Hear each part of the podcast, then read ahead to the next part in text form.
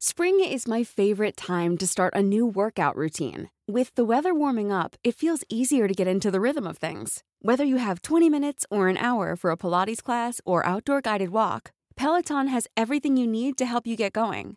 Get a head start on summer with Peloton at onepeloton.com. Heraldo Podcast, un lugar para tus oídos. Hola, soy Melisa Moreno y estás escuchando un nuevo episodio del podcast literario en el que conversé con Antonio Ortuño sobre la reedición de La fila india. Recuerda que nos encuentras en Spotify, Himalaya, Apple Music, Amazon, Deezer o en la plataforma de tu preferencia. También recuerda seguirnos y comentarnos en nuestras redes sociales, arroba Heraldo de México en Twitter, arroba El Heraldo de México en Instagram y Heraldo de México en Facebook. ¿Quién dijo que la literatura es aburrida? Cambiar esa idea será nuestra misión. El podcast literario te acerca al mundo de los libros, de quienes los hacen y llevan hasta ti. Todo lo que te gustaría saber sobre tus autores favoritos, obras, recomendaciones, clásicos y novedades literarias. Comparte nuestro gusto por las letras aquí. Comenzamos.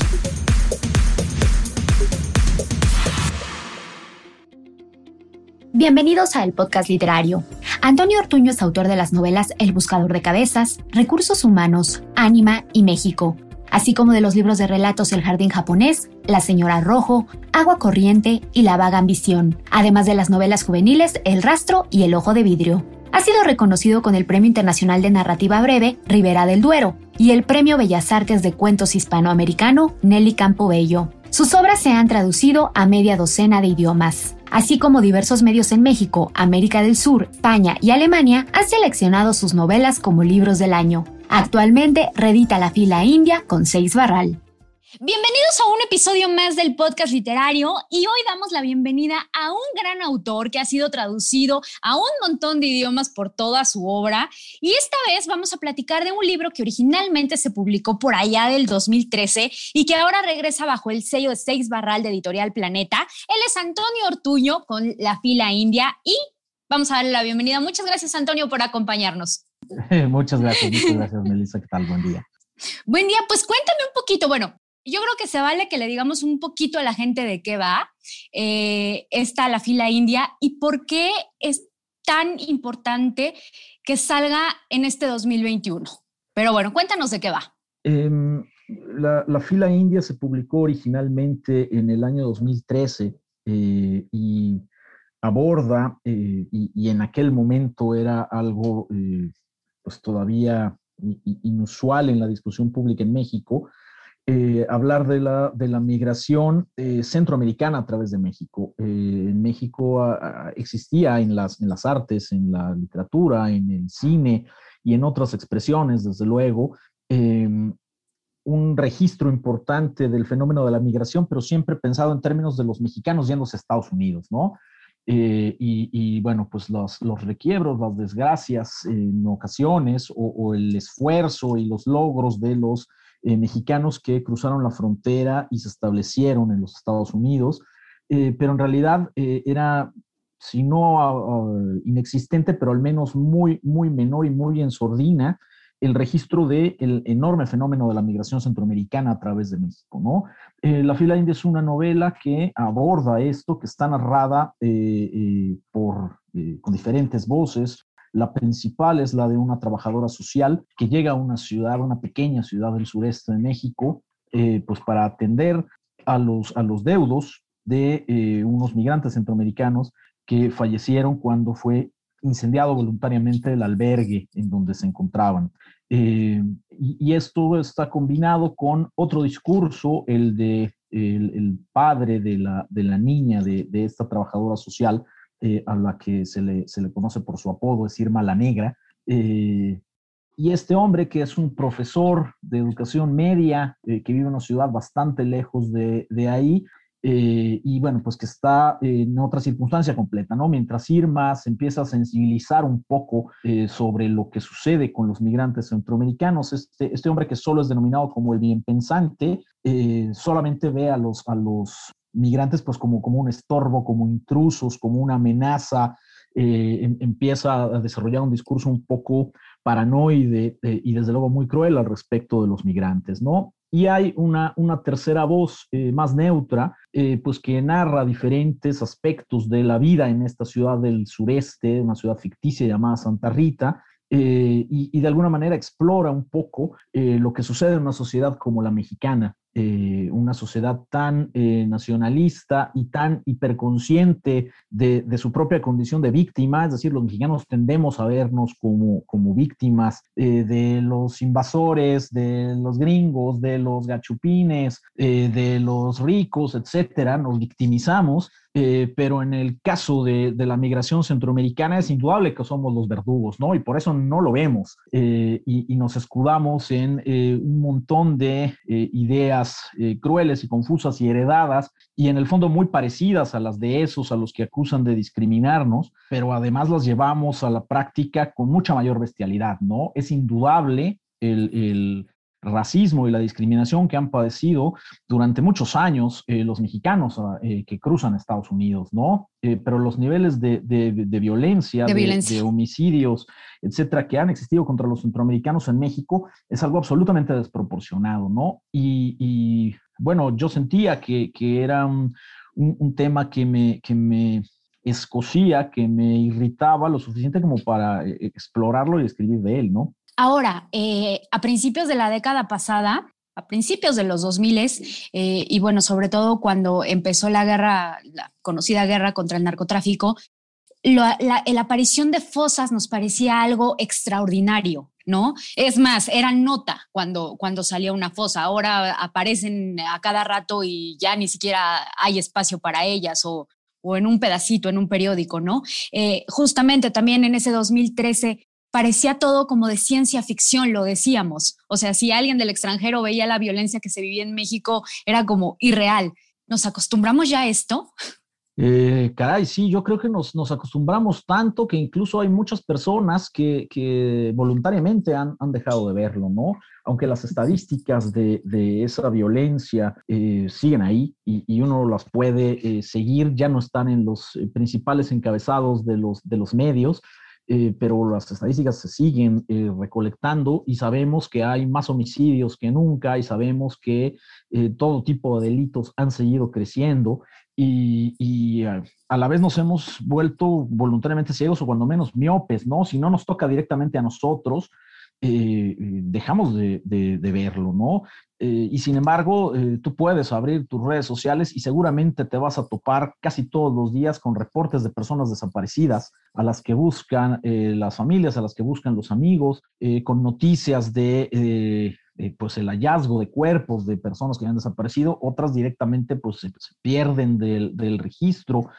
y no hay necesidad de que, de que haya una balacera en la cuadra, que además también las hay, eh, para, registrar que, esto está sucediendo y que está alcanzando a todo el país, ¿no? Eh, sí nos hemos vuelto insensibles y a veces el, papel que puede jugar una obra literaria, pues es como hacer sonar una campana, ¿no? Eh, desde luego, La fila india no es una novela que, abarque el fenómeno entero de la violencia en México, de la hiperviolencia mexicana, porque es, es complejísimo, pero al menos sí trata de mostrar un ángulo que en muchas ocasiones no se ve, ¿no? Y, justamente por lo, que, por lo que mencionas, se abrían zanjas y en aquel momento recordarás que las autoridades siempre se preciaban de decir es que en la base de desaparecidos no, no encontramos eh, rastros de, de, estos cuerpos que están apareciendo en las zanjas. ¿Por qué? Porque muchos de ellos eran centroamericanos eh, y nadie los estaba buscando en México.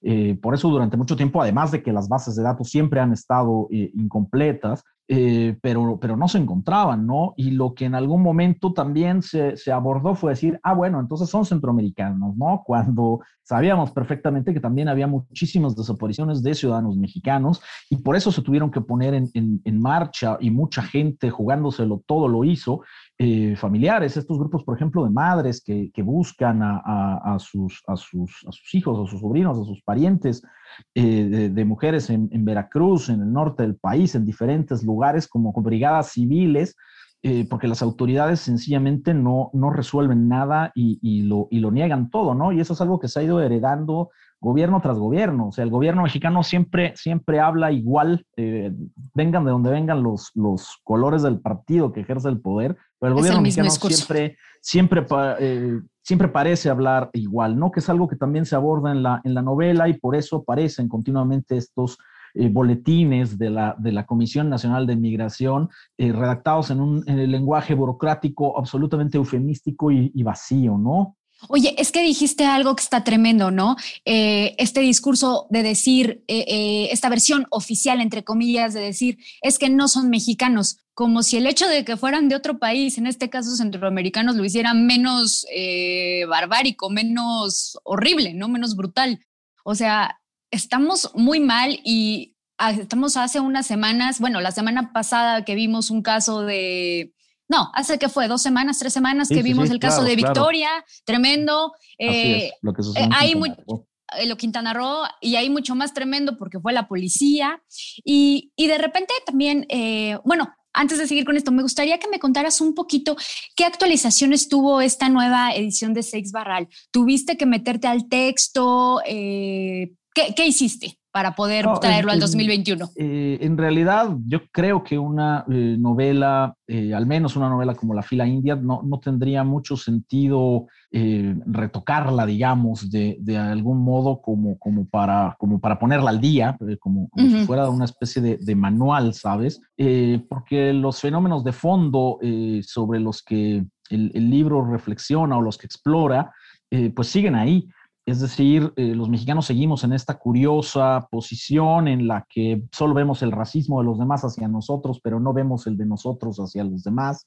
Eh, y, nos sentimos siempre eh, las víctimas y los héroes de la, de la historia, aunque exista este fenómeno particular, el de la migración centroamericana, en el que es absolutamente indudable y está fuera de toda eh, duda razonable, el, que, el que somos socialmente eh, los verdugos y los culpables, ¿no? De, lo que le sucede a los centroamericanos. Eh, eso, eso no ha cambiado y por lo tanto al, volver a editar este, este, este libro, que aunque había sido, pues se había reimpreso varias veces, pero bueno, yo llevo ya un tiempo, pues mi, mi, casa, mi sello es, es el Seix Barral, eh, y en Sexbarral pues están eh, reuniendo todos mis, mis libros primeros, en Sexbarral y en Grupo Planeta, ya, ya volvió a ser editado el, el, Buscador de Cabezas, ya volvió a ser editado Recursos Humanos, ahora le tocó el, turno a la fila india y bueno, todavía vienen Anima y México, ¿no? Que ya estamos eh, preparando las, también las reediciones.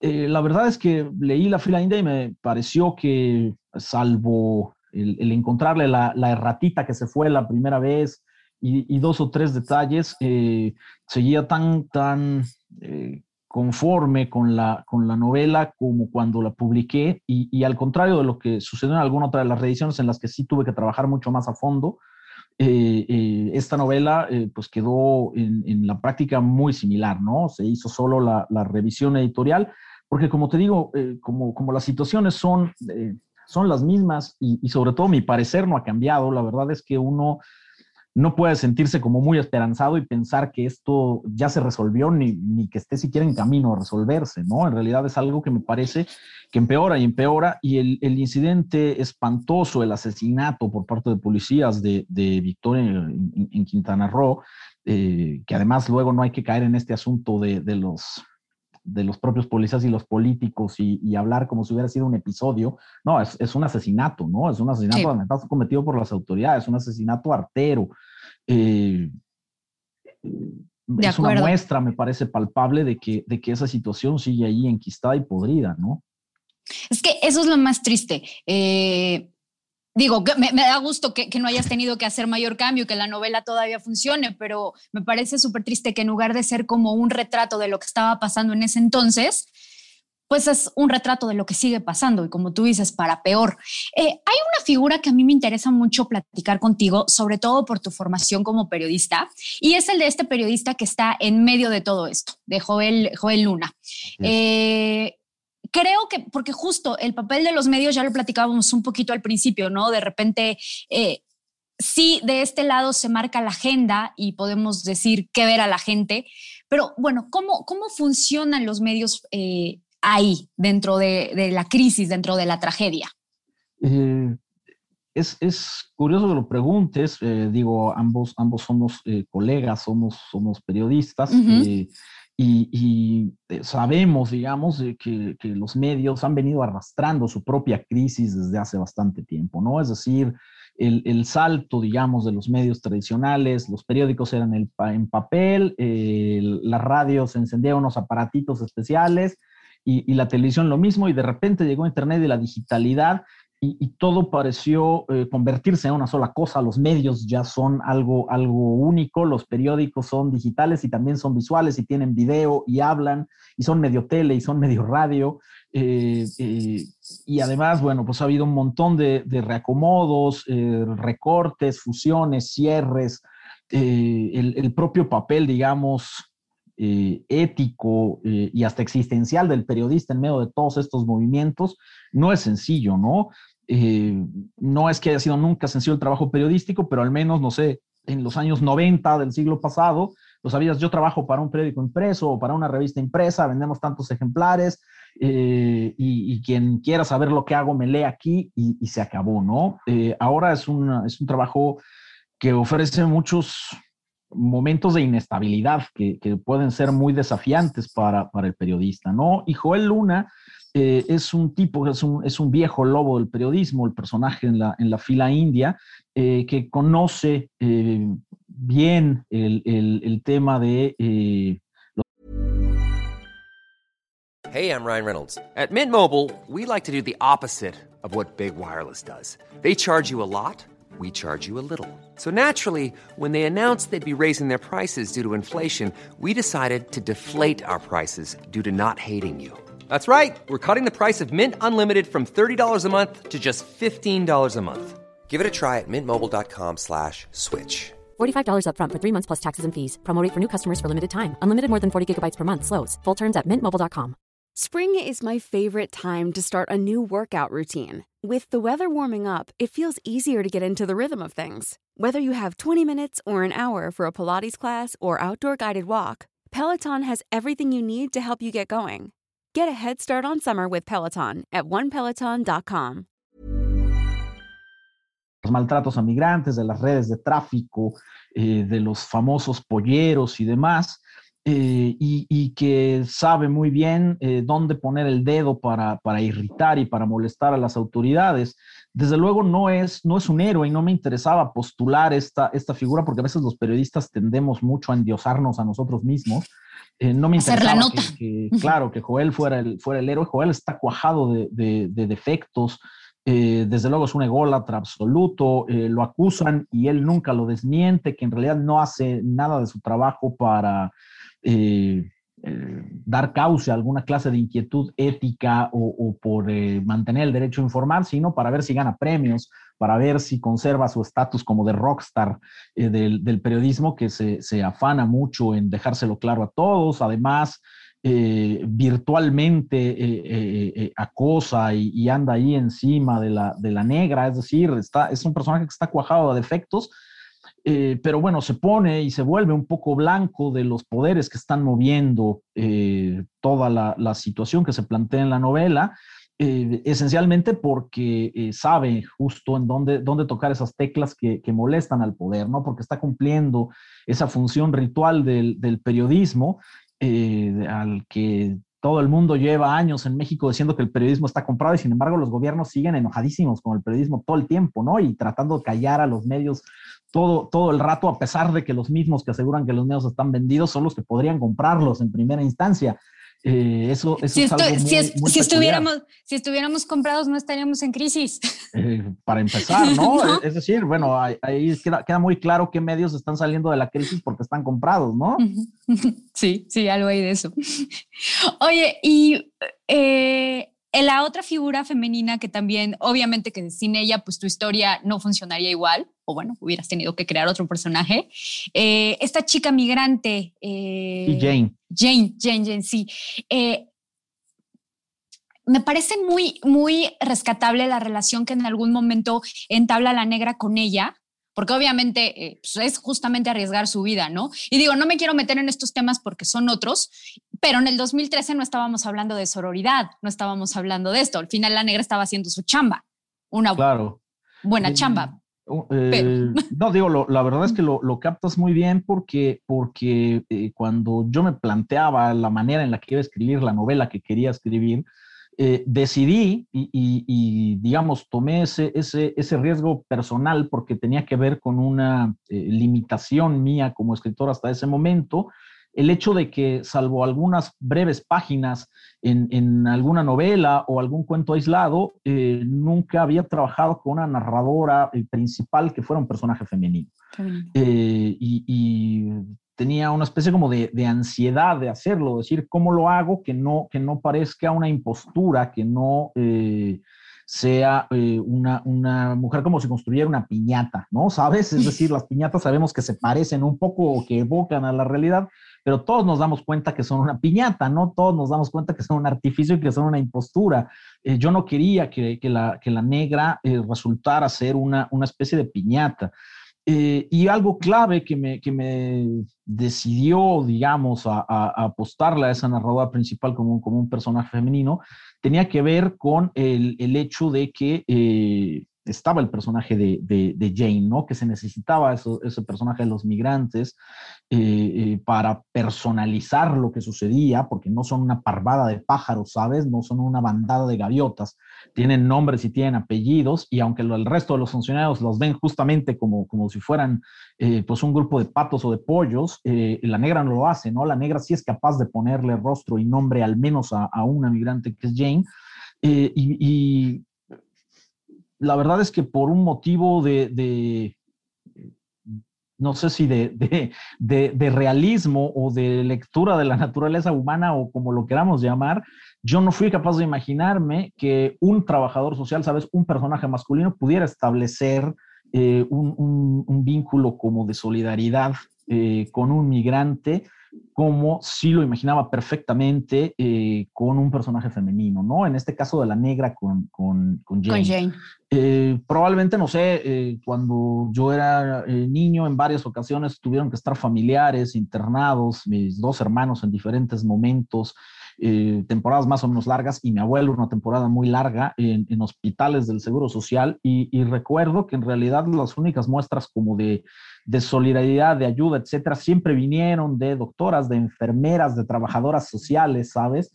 Eh, mientras que en general los, los, doctores eran mucho más remotos y hasta, hasta prepotentes y en algunos casos eh, eh, pues bastante virulentos, ¿no? Con los familiares y demás que no podían estar ahí o cuándo podían entrar, y, etcétera. mientras que uno sabía que la enfermera, la trabajadora social, la doctora iba a contrabandear la botella de agua, eh, te iba a conseguir eh, la medicina que te decían que no estaba en la farmacia, etcétera. Eh, es decir, puede tener que ver directamente con la experiencia personal, pero yo no imaginaba que mi, mi personaje principal y mi narrador pudiera establecer ese, ese tipo de, de, relación en la que se termina jugando el cuello, que es lo que hace la negra, si no fueran dos mujeres, ¿no? yo creo que insisto, la naturaleza humana no está escrita en piedra y desde luego que hay muchas variantes de, de, todo esto, pero al menos yo lo imaginaba con mucha mayor fuerza y con mucha mayor facilidad, ¿no? A lo mejor los hombres podemos hacer lo que sea y dejarnos cortar la mano por un buen amigo, como dice el corrido, eh, pero no por un desconocido, ¿no? Eh, claro. Eh, al menos, digamos, los límites de mi imaginación corrieron en esa, en esa circunstancia y bueno, justamente el hecho de que muchas lectoras a lo largo de los años hayan visto a, a, la negra y a Jane como mujeres y no como piñatas, eh, pues espero que sea un reconocimiento que no es tan mal, ¿no? No, totalmente, ni siquiera lo, lo, lo había pensado por ahí. Sí, simplemente digo, esta complicidad me parece, como dices, que capta el sentido súper bien. Y claro, me imagino que a estas alturas ya tu desarrollo de, de los personajes femeninos pues ya está en otro nivel, ¿no? Eh, bueno, desde luego que, fue una percepción que, cambió y que en, mi caso tuvo que ver eh, mucho el trabajo de la fila india y que coincidió con una época en la que durante dos ocasiones eh, fui jurado del premio Sor Juana, que da la Feria Internacional del Libro de Guadalajara, que es un premio que se creó para visibilizar a las escritoras en, una época en la que en términos generales no se les daba, no sé, uno de cada 20 premios a lo mejor una, a una escritora, era, era muy inusual que se reconociera el trabajo de las escritoras y la, y la feria para para impulsar ese, esa visibilidad, eh, creó este premio, ¿no? Entonces, pues me tuve que leer, no sé, doscientas y pico novelas escritas por mujeres para, en, los dos concursos, en, dos momentos diferentes. Y, bueno, desde luego eso contribuyó al menos a, quitarme un poco esta, esta ansiedad como de usurpación que tenía al escribir con una narradora principal que fue un personaje femenino, porque todas esas escritoras, muchas de ellas magníficas, pues tenían narradoras, tenían eh, narradores masculinos, tenían narradores neutros, escribían con toda eh, tranquilidad, o al menos eso lo percibieron al leer, supongo que habrá costado mucho trabajo, pero, pero ya leídas en libro habían logrado dominar cualquier clase de tipo de tono, ¿no? Y, eso contribuyó un poco a quitarme esta idea de la, de la usurpación, ¿no? Y sobre todo a eh, pensarlo mucho más pues en la construcción de los personajes femeninos de, mis, de mis libros, ¿no? Desde luego que, que es algo que, que, a mí siempre me interesó, pero que muy directamente a partir del trabajo de la, de la fila india, eh, es algo que se, se, volvió un elemento principal de los libros que he escrito, ¿no? Aunque todavía no he escrito otro que esté narrado por un personaje femenino completamente, pero por ejemplo, no sé, Olinka, que es una especie de novela coral, eh, no, no hay eh, narración en primera persona, pero sí una narración en tercera persona que, que entra mucho y que es muy entrometida en las cabezas de los personajes y hay, hay, largos pasajes dedicados a los, a los personajes femeninos, etcétera, eh, desde luego que me parece que es algo que para escribir literatura con seriedad hoy mismo, eh, justamente tiene uno que intentar dar ese, ese brinco de, de, dejar de ver eh, piñatas, ¿sabes? O, o, pegar como el cromo de la, de la, muchacha guapa peinada, que solo sirve para ser muchacha guapa y peinada y que es absolutamente plana. sí, con estereotipos. Por supuesto. Mm si los estereotipos siempre, siempre están muy mal, pero, pero durante mucho tiempo me parece que mm, asumimos que, que, era más o menos eh, tolerable que, que, pues, que, las mujeres fueran cromos, ¿no? Eh, y, y, en los libros creo que justamente parte de lo que uno tiene que, que construir es que se rompan ese tipo de inercias, ¿no? Lo mismo con el lenguaje, yo no trato de escribir con frases hechas, pues tampoco quiero personajes estereotipados. Totalmente. Ya casi para llegar al final, este, Antonio, me gustaría nada más que comentemos el nombre del libro, porque a mí me parece muy significativo. Eh, digo, al final, la fila india me parece como todo este entramado de cadena alimenticia, donde pues el que está hasta abajo es el migrante, el migrante centroamericano. Pero explícanos un poquito eh, brevemente cómo fue que elegiste este nombre y de qué va. Eh, claro, bueno, tú sabes que, en, español eh, pues se refiere muy directamente a este, este asunto de una especie de, hilera que avanza. Eso, es una, eso es una fila india, ¿no? Eh, a mí siempre me fascinó el hecho de que, de que caminaran en forma de, fila india o, al menos de, flechita, de punta de flecha, como vuelan los patos. Así avanzan los funcionarios, ¿no? Cuando el, el señor funcionario que va de gira tiene a una chichincle corriendo detrás de él explicando de las cosas y cada uno de esos tiene otro atrás. El, guarura, el, fotógrafo que está registrando todo, eh, los compañeros de la delegación, etcétera, y se hace una especie de fila india y también así eh, en las migraciones, eh, pues se termina avanzando de esa manera porque es la forma más rápida de avanzar. O sea, los grupos no, no avanzan como un frente común, sino en, en, fila india se avanza más, más, más rápido, ¿no? La expresión, de hecho, viene de que así caminaban eh, los indígenas en Sudamérica en la, en la selva, eh, porque sabían que era la forma más rápida de cruzar eh, una, una, zona escarpada o, una jungla muy tupida, y los españoles asombrados de esto, le pusieron a la, formación fila india, ¿no? porque así los indígenas que sí conocían la selva o que conocían, no sé, las, las, montañas de los Andes y, y, sus escarpados senderos, pues así avanzaban, ¿no? De ahí viene la expresión fila india. Eh, desde luego en otros idiomas es intraducible. Eh, cuando la novela se tradujo al, alemán, por ejemplo, pues no hubo manera humana de eso, no, eso no quiere decir nada. El equivalente en alemán a eso es decir una hilera de patos. Eh, pero eso no tenía nada que ver con la, con la novela ni con las imágenes de la novela, ¿no? Entonces tuvimos que, buscar otro, otro título. ¿Y cómo se llama? Por ejemplo, se llama Los Quemados en, en alemán, Die Verbrannten. Y en Francia, por ejemplo, sí hace sentido, ¿no? Eh, entonces, pues se llama la fila india en francés, le, le, file indien. Eh, ¿Por qué? No sé, supongo que porque es un idioma más cercano al nuestro y porque en cierta medida, y aunque sea de rebote, pues la, experiencia americana de los franceses eh, está más cercana a la, de los hispanohablantes que la de los alemanes, ¿no? Que, no vinieron en ese número a las Américas, a las que les llegó toda la, la cuestión de la conquista y demás de rebote. Totalmente, sí, porque además hay que mencionar que este libro ha llegado a muchísimos países y se ha traducido pues como toda tu obra, ¿no? Para concluir, Antonio, este es el podcast literario y no me quiero ir, eh, no quiero despedirnos sin que nos recomiendes algo, pero en este caso me gustaría que me dijeras qué estás leyendo, qué tienes ah, en estos momentos en tus manos. Eh, estoy releyendo porque la leí hace, hace muchos años y eh, hace poco un, amigo me recordó ese, libro específico y, me lo, y me lo bajé al Kindle. el, Enigma de la Llegada, una novela de B.S. Naipaul, eh, que eh, entre otros muchos asuntos, pero digamos que, aborda un poco como el, trauma de la, llegada del, del, Naipaul joven, de este eh, jovencito caribeño, pero de, tradición y de origen indio, que llega en su juventud a Inglaterra con la intención de ser escritor, ¿no? Y todo el, enorme desajuste entre la Inglaterra que había creado en su imaginación y por las lecturas, y bueno, pues la Inglaterra real en la que desarrolló su carrera eh, literaria, ¿no? Eh, la verdad es que es un libro eh, para quienes escribimos, pues muy, muy emotivo, Naipaul, que siempre es bastante descarnado y cruel con todos, pero empezando con él mismo, pues narra con mucha profundidad pues todas las, las, decepciones, las insuficiencias, las mezquindades, incluso del joven escritor que él era, eh, y, bueno, pues cómo trató de, digerir o de enfrentar esa circunstancia de estar eh, eh, pues en, país ajeno y, además, bueno, pues como en la, en la cabeza, digamos, de, la relación colonial, eh, era de una islita, Trinidad, que era parte de la Commonwealth, de la comunidad británica, ¿no? Eh, entonces, bueno, pues eso es lo que, lo que he estado leyendo en, días últimos, eh, fascinado desde luego, porque Naipaul es un prosista increíble. Perfecto, pues queda esa recomendación y obviamente también la fila india, ahora en Sex Barral, de Editorial Planeta. Eh, y además, pronto viene un libro de cuentos, así que estás invitadísimo. Ojalá nos aceptes esta, esta invitación de estar nuevamente con nosotros para hablar ahora de, de este libro. ¿Cómo se llama?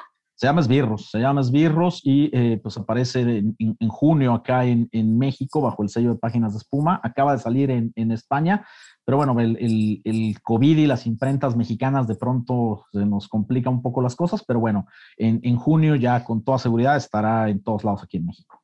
Perfecto, pues si, si te parece bien, nos vemos en, pues, en nada, porque junio está a la vuelta. Así es, así es. No, no, pues encantado. Muchísimas gracias. Gracias a ti. Gracias por escucharnos en este capítulo del podcast literario. Cada 15 días encontrarás un nuevo episodio a través de las plataformas de streaming por El Heraldo de México. Estamos en Spotify, Himalaya, Apple Music, Amazon, Deezer o en la plataforma de tu preferencia. También recuerda seguirnos y comentarnos en todas nuestras redes sociales. Arroba Heraldo de México en Twitter, arroba El Heraldo de México en Instagram y Heraldo de México en Facebook. Yo soy Melisa Moreno y me encuentras en arroba melisototota. Nos escuchamos la siguiente. Even when we're on a budget, we still deserve nice things. Quince is a place to scoop up stunning high-end goods for 50 to 80% less than similar brands.